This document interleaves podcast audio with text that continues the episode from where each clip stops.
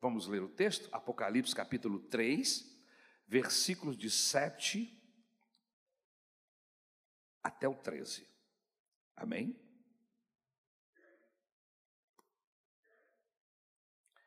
Escreve esta carta ao anjo da igreja em Filadélfia.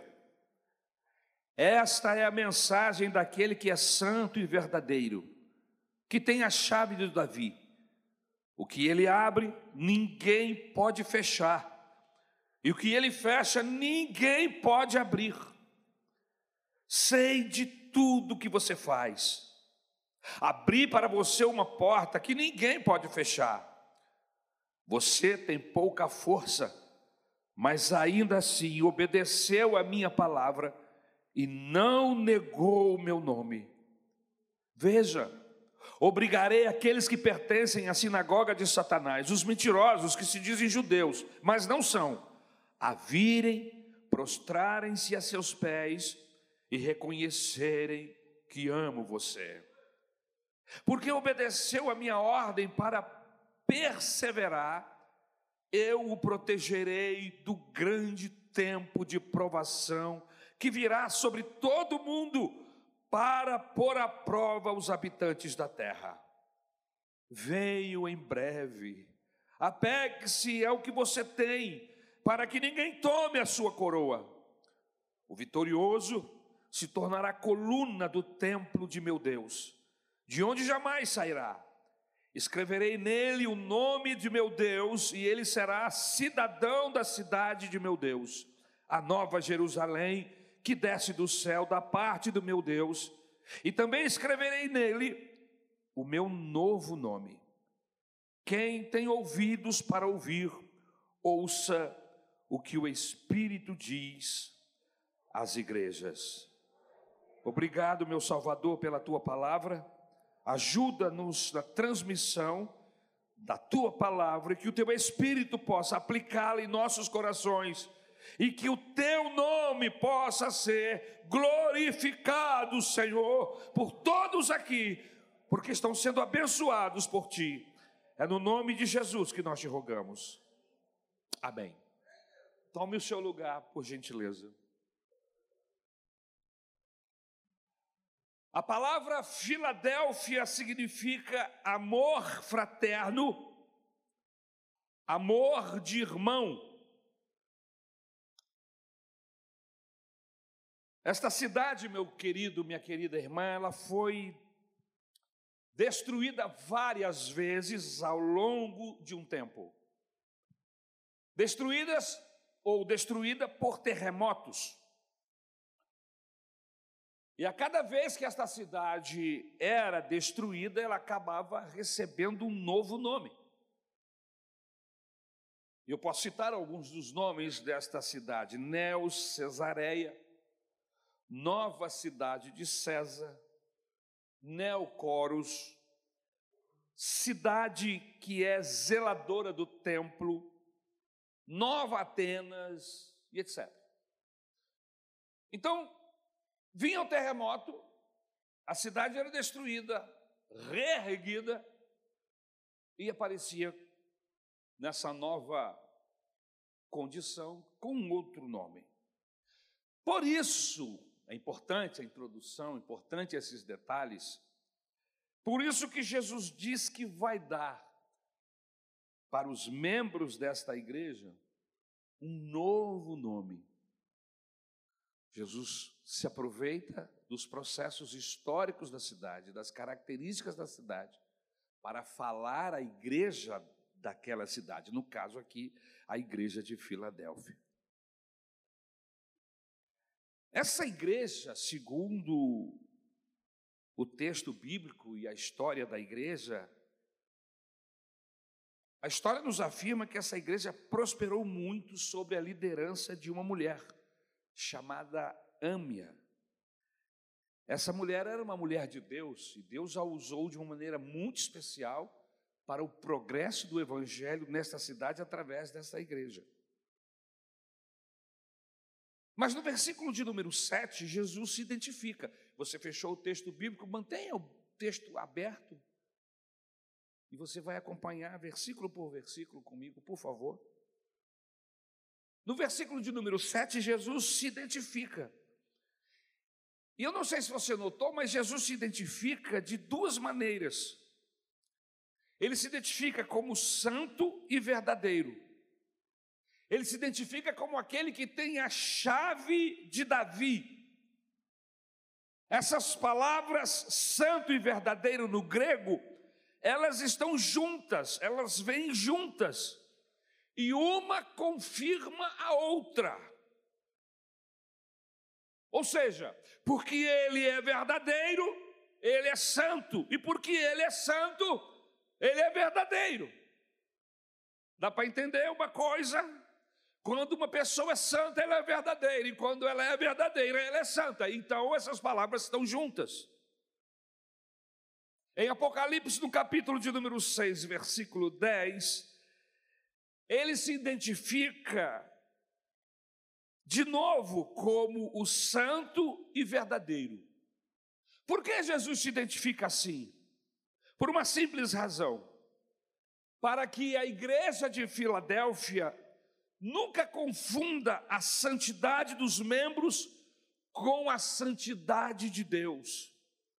A virtude de Deus com a virtude da igreja, são virtudes e santidades diferentes.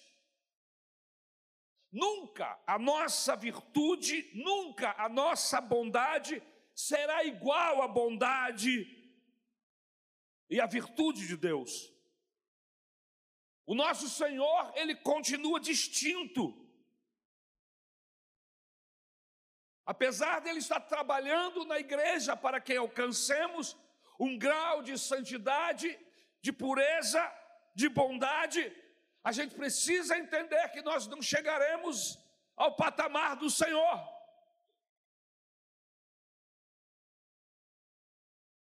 Nunca, em hipótese alguma, seremos da categoria de Deus. Eu não sei se você já notou, mas em nenhum lugar do Novo Testamento os apóstolos ou discípulos são chamados de santos. Em nenhum lugar. Nas nossas Bíblias, nas versões evangélicas, pelo menos, não aparece. E mesmo na versão católica, não aparece. Santos, na Bíblia Sagrada, essa expressão só se refere à comunidade. Somente a comunidade é chamada de santos no plural. A Bíblia chama essa comunidade, essa igreja, por exemplo, de Assembleia dos Santos e etc.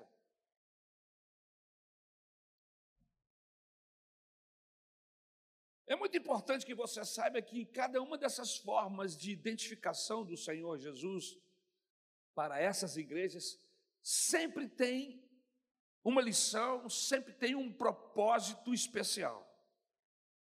E o Senhor Jesus, ele se identifica como aquele que tem a chave de Davi. O texto paralelo no Antigo Testamento, Isaías capítulo 22, 22 diz assim: Porei sobre os ombros dele a chave do reino de Davi.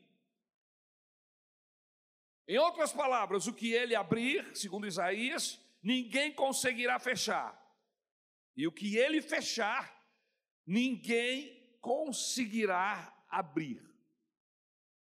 Possuir as chaves de Davi em suas mãos significa ter todo o poder do universo. Então, no Apocalipse, o Senhor Jesus se apresenta como aquele que tem as chaves de Davi. Estão nas mãos dele, e o texto que segue diz: Isso significa que a porta que eu abro ninguém pode fechar, e a porta que eu fecho ninguém pode abrir. Que chaves são essas, pastor? Que poder é esse? As chaves de Davi são as chaves que dão acesso às câmaras do rei. Nas câmaras do rei estão os seus tesouros, estão as suas riquezas. E essas chaves, com certeza, ficavam nas mãos de Davi, por isso eram chamadas chaves de Davi. que tinha acesso a toda essa riqueza, a toda essa condição. Então ele está fazendo uma alusão ao seguinte: eu tenho a chave dos tesouros de Deus. Eu tenho acesso a todas as salas aonde os tesouros de Deus estão, trazendo para aplicar em nossas vidas. Eu tenho a chave para a solução de todo e qualquer problema que você esteja enfrentando. Eu tenho a cura para toda e qualquer enfermidade que você está vivendo. Eu tenho a bênção que você está buscando. Eu tenho as chaves de Davi, disse o Senhor Jesus.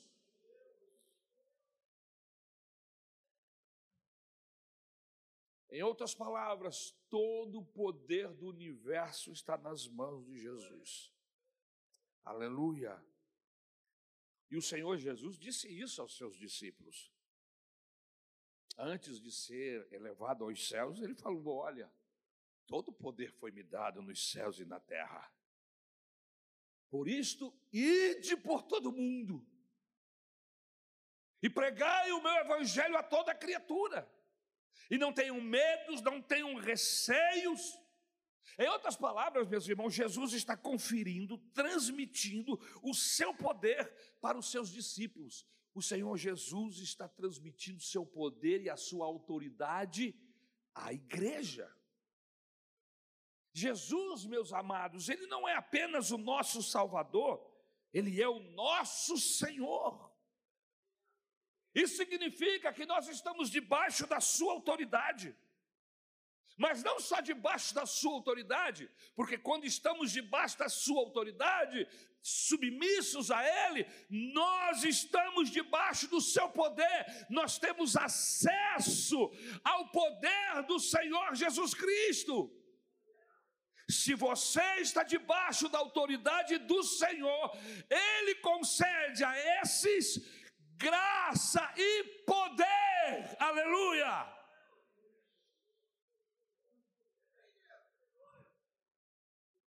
Isso significa que nada mais pode acontecer a nós sem que Ele não saiba, porque se Ele é o nosso Senhor, se nós estamos debaixo da Sua autoridade, do seu domínio, nada pode acontecer conosco sem que ele saiba ou que ele permita. Vocês estão entendendo? É bíblico o pensamento. Veio uma tribulação. E a questão é: o que, que eu fiz? Porque essa é a pergunta que veio. Meu Deus, por que, que isso está acontecendo comigo? A verdade é que alguns estudiosos e algumas pessoas dizem: não pergunta por quê, pergunta para quê. Mas estudando a Bíblia, eu cheguei à conclusão de que todas as pessoas, os servos do Senhor, perguntam por quê. É próprio do ser humano. Todos perguntam por quê? Por que isso está acontecendo? Pode ser que aqui existam pessoas mais profundas e, quando vivem tribulações, pulam esse degrau e vão logo para quê? Ótimo. Mas a gente pergunta por quê?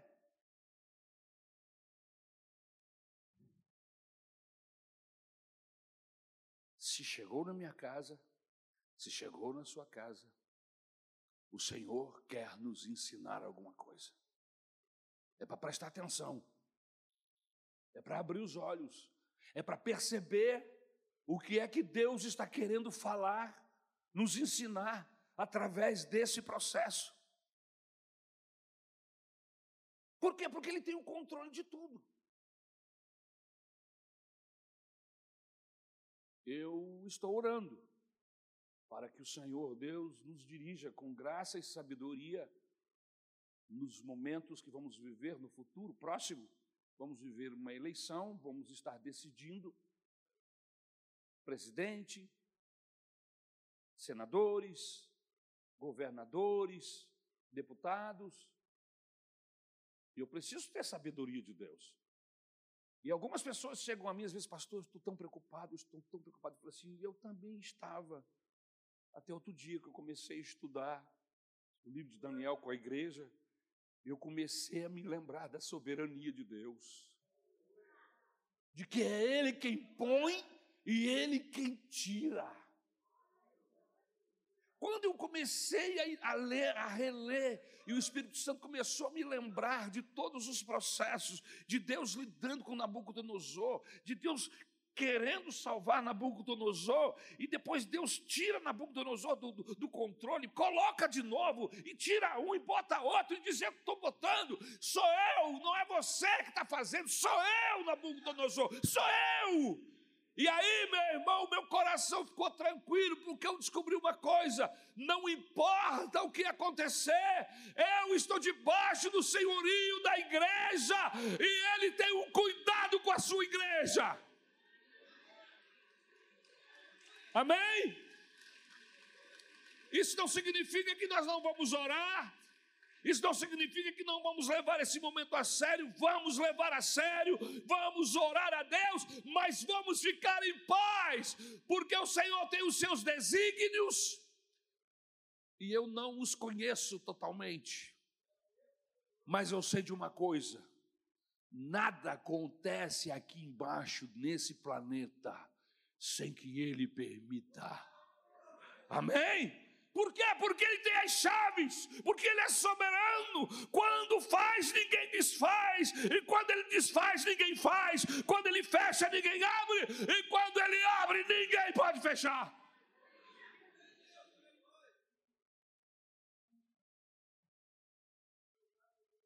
O que, é que significa isso na prática, meus irmãos? Se Deus tem bênçãos para a igreja no Brasil, se Deus tem bênçãos para a Maranata de Campo Grande, ninguém pode reter esta bênção. Ninguém pode reter esta bênção. Aleluia.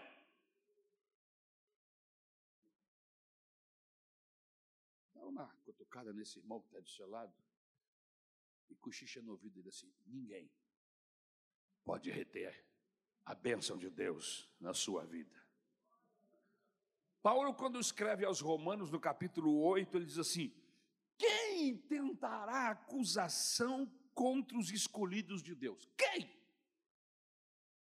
Sou eu quem justifico. Aleluia! Ah, pastor, mas tem aquele negócio lá no livro de Daniel, do príncipe da Pérsia, que segurou a bênção, resposta no livro de Daniel, irmãos, no capítulo de número 10,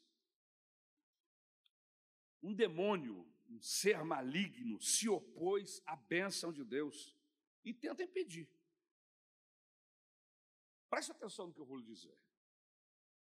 Este fato ocorreu, aconteceu antes da cruz. Porque depois da cruz, irmãos, a cabeça do diabo foi esmagada. Depois da cruz, meus irmãos, nem Satanás, nem demônio nenhum do inferno pode impedir as bênçãos de Deus sobre nós. Você está entendendo, irmãos?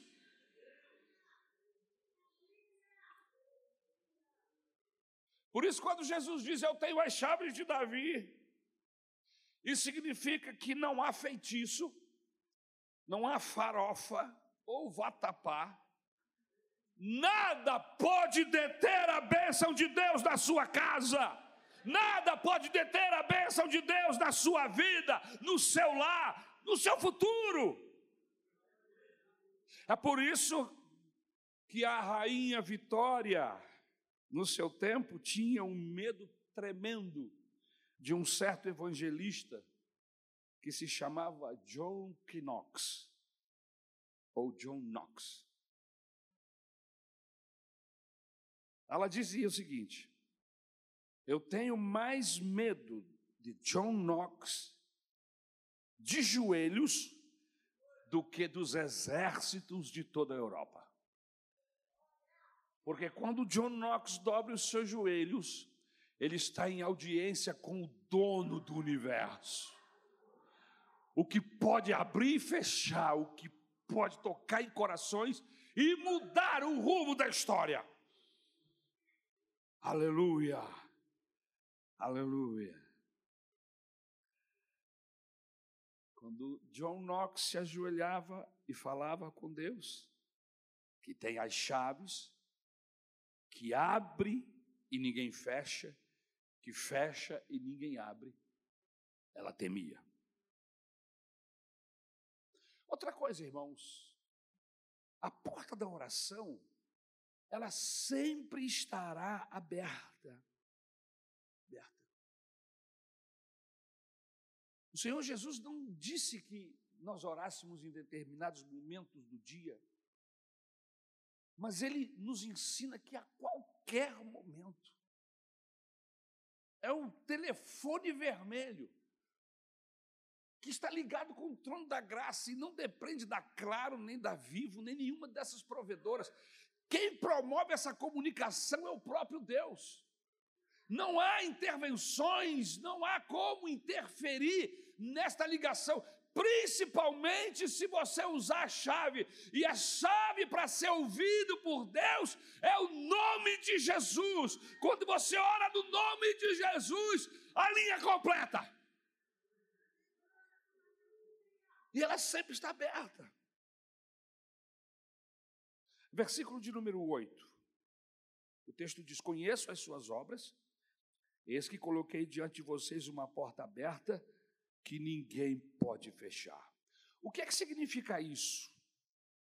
Porta, que porta é essa que está aberta, que o Senhor Jesus está falando aí no texto?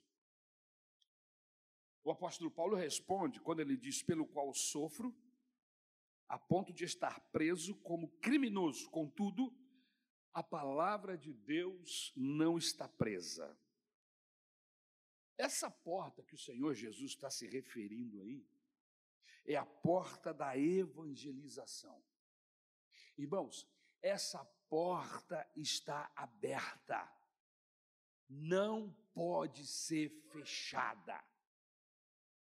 Tem gente fazendo ameaças, dizendo que vai fazer isso com pastor, que vai limitar poder de igreja, que não sei o que lá, não sei o que lá. Eu fico olhando, me dá vontade de rir, sabe por quê, irmãos? Porque essa igreja, ela está no Brasil, como em qualquer parte do mundo, mas ela não é daqui.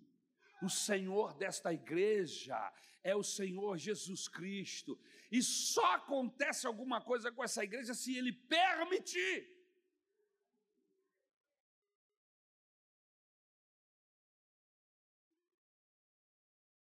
E essa igreja, a igreja de Filadélfia, ela entendeu isso.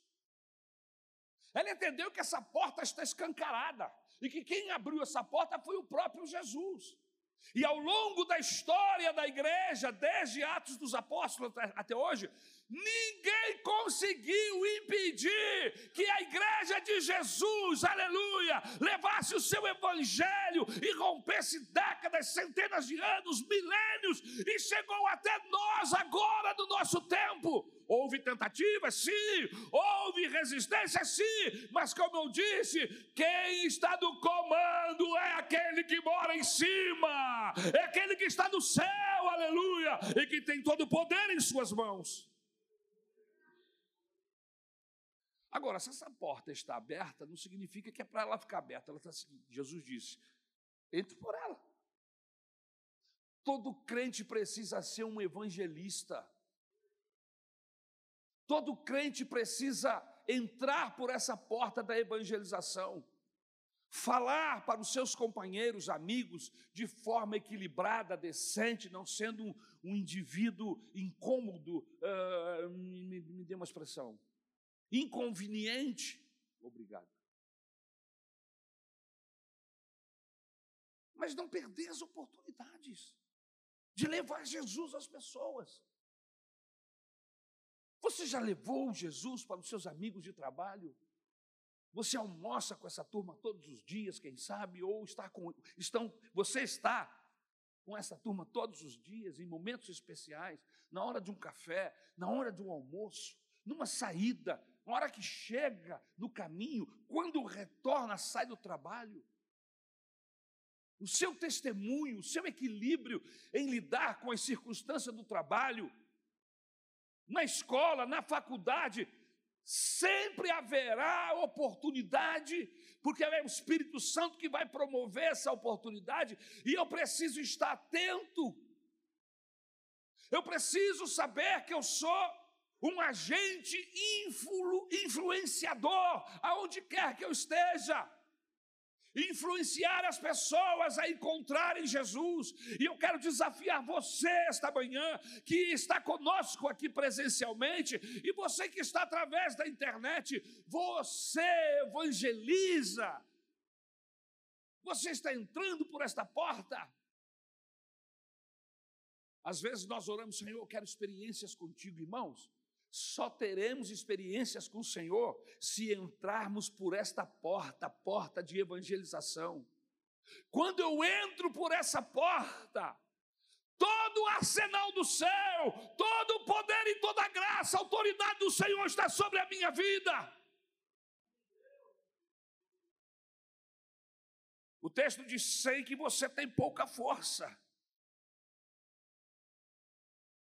E aí existem duas dimensões aqui: ousada e humilde. Quando é que devemos ser ousado e quando é que devemos ser humilde? Existem pessoas que se sentem um balde de lixo. Você conhece gente assim, nem olha para o lado. Tem uma baixa autoestima. Vamos fazer a obra de Deus? Pastor, eu, eu sou eu sou indigno, chame outro. Mas em contrapartida, existem outros que se acham o máximo. É, a fina flor da espiritualidade maranatense. É. Coitado de Deus, se eu não tivesse nascido. Você tinha que ver quando eu cheguei no culto, salvei o culto pastor me chamou para orar, mudou. Dois momentos, antes e depois da minha oração. Você conhece gente assim? É, eu conheço. Vamos lá dar uma ajuda àquele pastor, pastor Ari, coitado, está precisando. Estou mesmo. Se nós não formos lá, aquela igreja não vai para frente. Se dependesse de mim, não ia mesmo. Mas não depende só de mim. Aleluia. Como fazemos, irmãos, para não nos sentirmos um super-homem ou nos sentirmos um balde de lixo? Como fazemos? O versículo 8 diz: Eu sei que tens pouca força. Lembra-se daquele publicano que entrou para orar e batia no peito lá no último banco da igreja, ou melhor, do templo,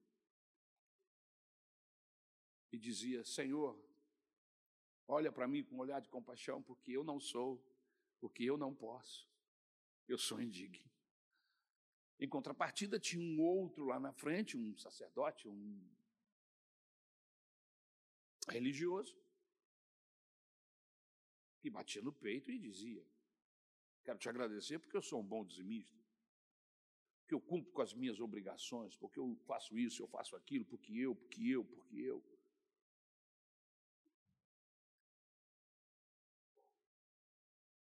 A gente precisa entender, irmãos, que nós somos miseráveis pecadores, salvos pela graça de Deus. O fato de eu estar aqui com o microfone na mão, transmitindo uma mensagem de um texto bíblico, não me faz maior do que você, absolutamente. Eu continuo sendo um homem miserável, carente da graça e da compaixão do Senhor.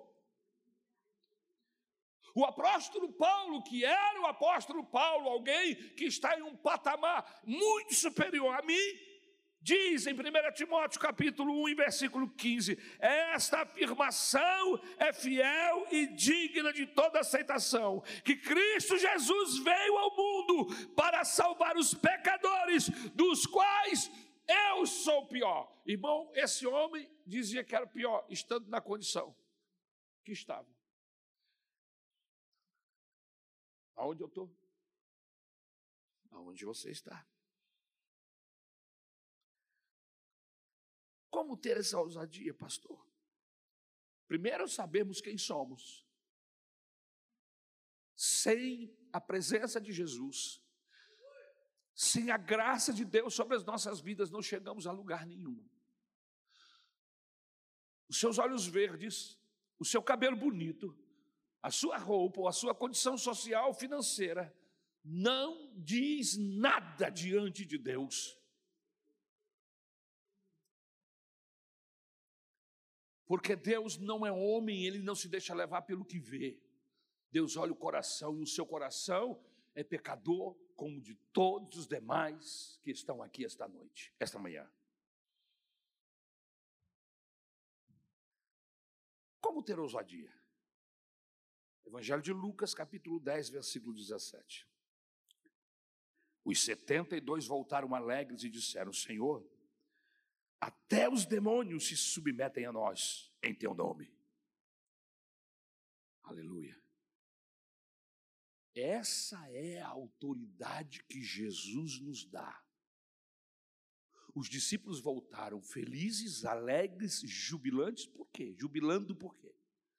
Porque eles entenderam que no nome de Jesus, até os demônios se submetiam e tinham que sair.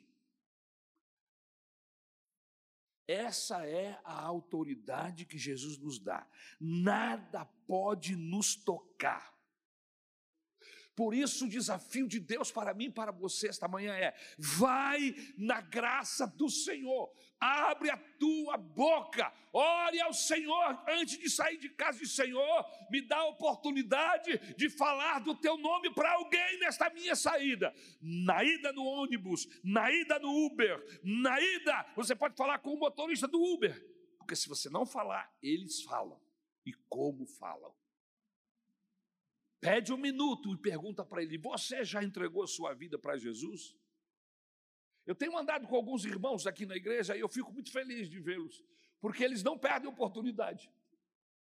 Chegou perto da pessoa, dez minutos depois, ou antes de sair, não pode ir embora, sem falar de Jesus. Você já entregou a sua vida para Jesus? Você quer que eu faça uma oração por você? Irmãos, nós somos agentes de Deus agentes para abençoar. Milhares, lidamos com centenas de pessoas no decorrer do dia, e essas pessoas estão carentes de Deus, e você tem a bênção, uma solução para abençoar essas pessoas.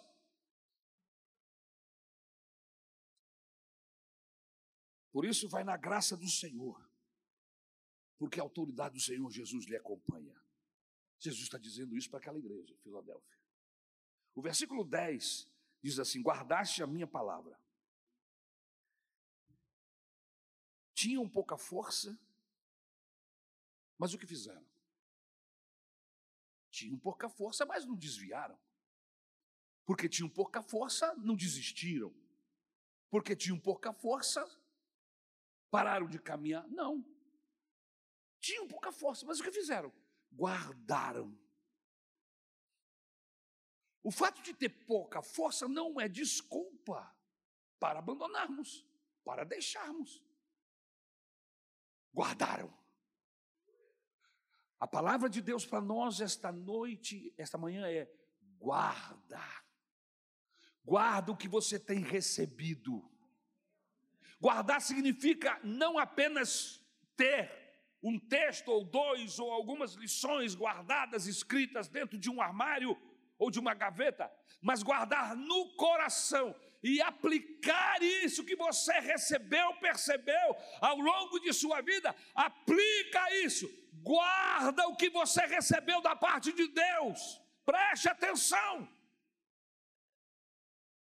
A gente vem para o culto, assiste uma reunião de adoração, de louvor a Deus, e chega em casa, liga a TV, e a quantidade de informações e a quantidade de processos contrário, muitas vezes, à Bíblia, a palavra de Deus, em nosso coração, começam a sobrepor-se sobre aquilo que recebemos aqui. Em duas horas que estamos em casa, já nem lembramos o que o pastor pregou. Já nem sabemos o que foi falado. Por quê? Porque a quantidade de informações que você percebeu e recebeu, o envolvimento e o desenvolvimento de processos outros na sua casa, às vezes ligado àquilo que você vê, se sobrepõe à palavra de Deus. Guardar a palavra de Deus significa colocá-la em uma condição que esteja acima de toda e qualquer outra informação. E muitas vezes é muito importante que eu escolha informações que vão entrar pelos meus olhos e pelos meus ouvidos depois que eu saio de um culto abençoado. O culto foi tão abençoado, você poderia gerir aquela mensagem, mastigar outra vez durante um, dois, três, quatro dias. Mas por causa, às vezes, das nossas escolhas, do tipo de envolvimento que nos, que nos aparece e nós nos envolvemos, essas informações vão sendo colocadas como que página em cima de página, em cima da palavra de Deus. E depois, para você acessar aquilo outra vez, já ficou para trás. Você já não consegue mais acessar da maneira como antes. Por isso, guarda, guarda, guarda a palavra. E se for importante, não deixe que outra coisa se sobreponha sobre esta palavra que Deus falou com você. Mantenha ela aqui em cima. Tendo pouca força, guardaram a palavra. João capítulo 15, versículo de 5 a 14 diz: Eu sou a videira, vocês são os ramos. Se alguém permanecer em mim e eu nele, esse dá muito fruto, pois sem mim vocês não podem fazer coisa alguma. Se alguém não permanecer em mim, será como o ramo que é jogado fora e seca. Tais ramos são apanhados, lançados ao fogo e queimados. Se vocês permanecerem em mim e as minhas palavras permanecerem em vocês, pedirão o que quiserem e lhes será concedido. Meu Pai é glorificado pelo fato de vocês darem muito fruto, e assim serão meus discípulos. Como o Pai me amou, assim eu os amei. Permaneçam no meu amor. Se vocês obedecerem aos meus mandamentos, permanecerão no meu amor. Assim como tenho obedecido aos mandamentos de meu Pai, e em seu amor permaneço, tenho-lhes dito estas palavras para que a minha alegria esteja em vocês e a alegria de vocês seja completa. O meu mandamento é este: amem-se uns aos outros como eu os amei. Ninguém tem maior amor do que aquele que dá a sua vida pelos seus amigos. Vocês serão meus amigos se fizerem o que eu lhes ordeno. Aquele que tem os meus mandamentos e os guarda, este é o que me ama. Aquele que tem os meus mandamentos e os guarda, este é o que me ama. E aquele que me ama será amado por meu Pai, e eu também o amarei e me manifestarei a Ele. Colocaram música no texto, nas palavras de Jesus. Aleluia! Você quer manifestação de Deus na sua vida? Você quer manifestação de Deus na sua casa? Guarde as palavras do Senhor Jesus Mantenha-as aquecidas e aquecendo o seu coração. Vocês serão meus amigos se fizerem o que eu lhes ordeno. Versículo 9. Das promessas. O que eles guardaram? Guardaram as promessas. Veja o texto. Vejam o que farei com aqueles que são da sinagoga de Satanás. O que se dizem judeus e não são, mas são mentirosos. Farei que se prostrem aos meus pés e reconheçam que eu amei você. Quantas vezes nós vivemos circunstâncias, às vezes, de acusação, de desconfiança, de distanciamento, pessoas que se distanciam da gente, pessoas que não confiam, não vê em nós uma pessoa de Deus, fazem julgamentos errados a nosso respeito, e não fazem apenas, mas comunicam esse julgamento para outros e esvaziam outros. E isso vai como uma enfermidade pegando dentro da igreja. Como é que Deus faz para honrar aqueles que são seus? O que, é que Deus faz? Preste atenção. Preste atenção, porque você, inclusive, vai ter que pedir perdão pessoas aqui no final do culto. Porque como é que Deus faz? O texto diz assim: reconhecerão que você é de Deus. Farei com que se prostrem a seus pés e reconheçam que você é meu. Aleluia. Reconhecerão que você é de Deus. Reconhecerão que você está com que Deus, o Senhor está contigo. Saul era um defamador de Davi. E não apenas Saul, mas muitos outros defamavam Davi o tempo todo, de forma que o nome dele era mais sujo do que papel de latrina influenciavam aqueles mais fracos sem informação, sem visão de Deus, de perceber o que é certo e o que é errado. E o que é que Deus fazia? Deus ficava parado, de braço cruzado? Não! O texto bíblico diz que vira e mexe. O texto diz assim: e o Senhor estava com Davi.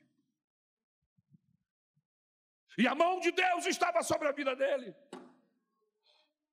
E o Senhor prosperava onde ele colocava a sua mão. O que, que é isso? É Deus trabalhando para honrar aqueles que estão sendo mal falados, aqueles que estão enfrentando tribulações por causa do amor, sem transigir, sem transgredir resistem firme, oportunidade de se vingar, oportunidade de usar a mesma arma. Davi teve, mas ele esperou no Senhor. Não, essa vingança não é minha. Não, eu não vou tocar no ungido do Senhor. Deus está vendo, o Senhor vai agir no seu tempo. E ele esperou 40 anos. Quantos dias você está vivendo esse drama, irmão? Quantos? e já está murmurando. Ele esperou 40 anos. Esperei com paciência no Senhor. Esperei com paciência no Senhor. E ele, ele inclinou-se para mim. Me tirou de um charco de lodo onde eu afundava e me colocou sobre uma rocha firme. Irmão, Jesus está dizendo aqui: Eu sou o teu Senhor, você não precisa de outro advogado, você não precisa de pessoas defendendo você. Seja fiel, guarda o que você tem, porque no tempo próprio o Senhor te exaltará. O texto bíblico diz: os humilhados serão exaltados. O cara começou a ser humilhado ontem já está brigando hoje para ser exaltado. Calma!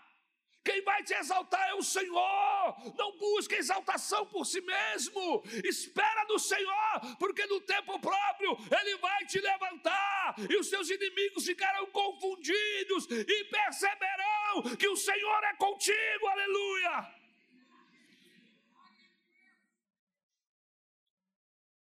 Lembra do Salmo 23, versículo de número 5? Prepara-me prepara uma mesa na presença dos meus adversários. O texto diz: à vista dos meus inimigos. Tu me honras, ungindo a minha cabeça com óleo e fazendo transbordar o meu cálice. Aleluia. O Senhor está contigo. O Senhor está contigo, aleluia. Por isso, não discuta, não bata a boca, ficai quieto e veja o livramento do Senhor, é o que diz o salmista no Salmo 46. Fica quieto. Existem pelejas, batalhas que não é para você entrar, não é para você abrir a sua boca. Vá para o teu quarto, feche a porta e fale com o teu Deus, aleluia. Não use as armas que os homens usam. Nós temos outras armas, as nossas armas não são carnais, as nossas armas são espirituais, as nossas armas são as armas de Deus, aleluia. Jesus está dizendo: Eu vou te dar vitória diante dos teus inimigos. Você se lembra de José, da visão dos seus irmãos prostrados aos seus pés? Eles disseram: acaba com ele, mata, vende esse infeliz. O tempo passa, o tempo voa, a visão se cumpre. A visão se cumpriu. Mais de 17 anos depois, eles se encontram depois daquele fatídico dia do poço, onde José foi jogado fora no poço, levado, vendido por uma caravana como escravo. 17 anos depois, esses mesmos irmãos acusadores, malignos, doentes, enfermos, se encontram com José, só que agora José é governador do Egito. Aquele negócio, né? O mundo dá voltas. É o dia da caça e o dia do caçador. Aleluia. E aí José, que era homem de Deus, não usava armas do inferno nem armas humanas, não se aproveitou para pisar, esfulancar, ele quis testá-los para saber se alguma coisa tinha acontecido depois de 17 anos. Será que essa gente teve um encontro com Deus? Será que essa gente mudou a maneira de, de viver? José queria saber. E aí José começa a fazer algumas provas para saber quem eram esses irmãos 17 anos depois. Sabe, irmãos, eu e a minha esposa estamos na igreja Maranata há 32 anos. É uma jornada e tanto. E eu tenho passado por várias igrejas. E a coisa mais triste, irmãos, é quando eu retorno a uma igreja como eu tenho retornado nesses últimos rodízios, 15 anos depois. No mínimo seis, sete anos depois. E oito anos depois, dez anos depois, eu começo a lidar com aquelas pessoas que ainda estão lá. E eu tenho a triste desilusão de encontrar as pessoas as mesmas, não mudaram. Continuam mancando. Continuam com seus defeitos. A igreja é só um processo religioso. O evangelho não tem poder para transformar essas pessoas, elas estão dentro da igreja, estão exercendo funções. Muitas delas, às vezes, são líderes, mas não são convertidos ao Senhor. Usam as armas da carne trabalham dentro da igreja como se estivesse trabalhando com uma repartição pública. Querido, isso aqui é uma igreja, isso aqui é a casa do Senhor. Aqui a gente age de jeito diferente. A gente não pode agir da mesma maneira, nem aqui e nem em lugar nenhum. Sabe por quê? Porque Jesus entrou na minha vida e mudou e continua mudando. Aleluia.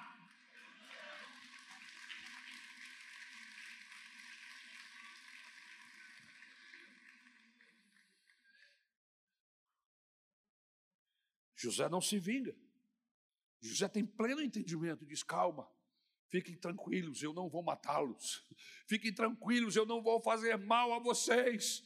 tudo que aconteceu foi o Senhor. Olha, olha a soberania, olha ele entendendo a soberania de Deus. Foi o Senhor que se aproveitou da maldade de vocês e me mandou na frente para que eu pudesse ser instrumento de bênção para vocês e para toda a nossa família e para o povo de Israel.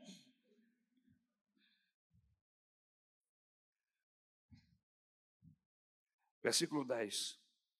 Visto que você guardou a minha palavra de exortação e perseverança, eu também o guardarei na hora da provação que está para vir sobre todo o mundo, para pôr à prova os que habitam na terra.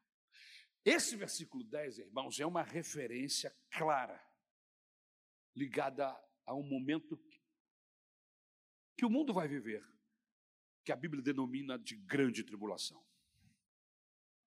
E nós, nós cremos que a igreja não passará pela grande tribulação. E um dos textos que usamos para defender essa ideia é esse. Visto que guardou a minha palavra de exortação, a perseverança, eu também o guardarei da hora da aprovação que está para vir sobre todo o mundo, para pôr à prova os que habitam na terra.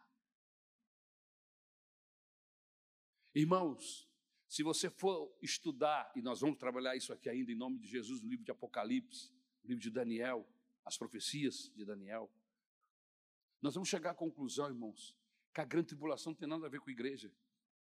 Grande tribulação é para provar Israel e provar o mundo. Irmão, nós estamos em outro patamar. Nesse tempo, a igreja, o Senhor já recolheu.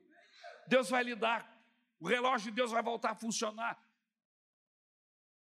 para Israel e para o mundo. E Deus vai provar o mundo e vai trabalhar com Israel, para que eles reconheçam Jesus como Senhor, como Salvador. Porque Israel não entendeu ainda, para Israel Jesus ainda não veio, o Messias não chegou, mas ele já veio, ele já chegou, já me salvou e está salvando o mundo de gente nesse planeta há muitos e muitos anos. Então Deus vai lidar com Israel, a igreja a igreja será recolhida antes, segundo o nosso entendimento. E essa referência ela está ligada à grande tribulação. Mas ouça só o que Billy Graham diz antes de morrer, em uma de suas mensagens. Ele diz o seguinte: se você não tem fé para passar pela grande tribulação, você também não tem fé para o arrebatamento. Ou seja, esteja preparado para os dois.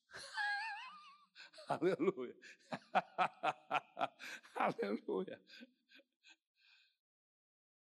Se a nossa forma de interpretar não for a mais correta, eu preciso estar preparado. Se a forma que eu interpreto o texto bíblico do Apocalipse ligado ao, ao retorno, à volta de Jesus, estiver correta, eu preciso estar preparado, porque só vai subir gente preparada. Só vai subir gente plugada com o Senhor. Versículo 11, e eu começo a terminar.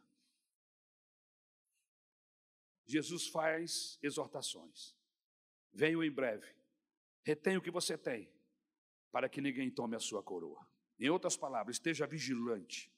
Sobretudo, guarde o seu coração. Esteja alerta, guarde o teu depósito do ladrão, pois ele vem para roubar, matar e destruir. O versículo 12, Jesus diz assim: nos fala da coluna no templo, destaque. Farei do vencedor uma coluna no santuário do meu Deus, e dali ele jamais sairá. Escreverei nele o nome do meu Deus e o nome da cidade do meu Deus, a nova Jerusalém que desce do céu da parte de Deus, e também escreverei nele o meu novo nome. Paulo nos diz que em uma casa existem vasos de honra e vasos de desonra. Vasos de honra são aqueles que servimos o dono da casa e os seus convidados. Por exemplo, um copo de água. Vasos de desonra são aqueles que precisam existir em uma casa. Mas são vasos de desonra, por exemplo, o urinol ou o sanitário a lata de lixo, A pergunta é: qual dos dois você quer ser? Porque todos eles são vasos, mas tem o de honra e o de desonra.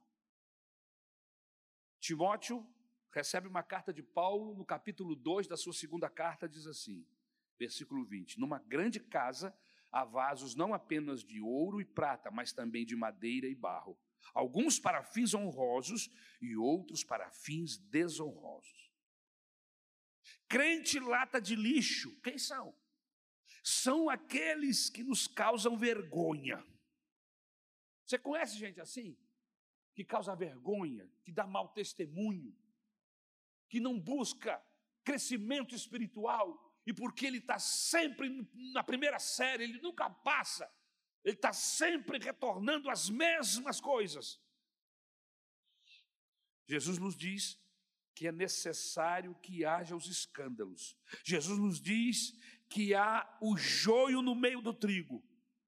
Paulo nos fala de vasos de honra e de desonra, mas ele diz que os de honra são aqueles que são colunas na casa de Deus. Filadélfia era uma igreja coluna. A pergunta é: você é coluna aqui na casa de Deus? Aleluia. Você é vaso de honra ou vaso de desonra? Versículo 12: Receberão três novos nomes. Escreverei nele o nome do meu Deus e o nome da cidade do meu Deus, a nova Jerusalém que desce do céu da parte de Deus, e também escreverei nele o meu novo nome. O nome de Deus, o nome da cidade de meu Deus, o novo nome de Jesus. Aleluia. O Senhor está preparando príncipes, ou melhor, o Senhor está preparando pessoas para levar para o céu.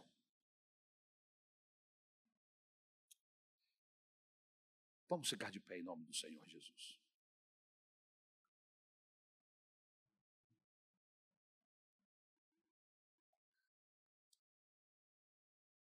Olhe para mim. Eu quero passar para você de pé. pelo menos dois princípios para você levar para casa agora.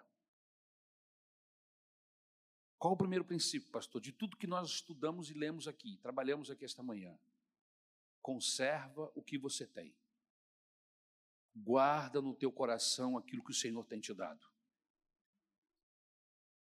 No tempo de abundância, a gente não exagera.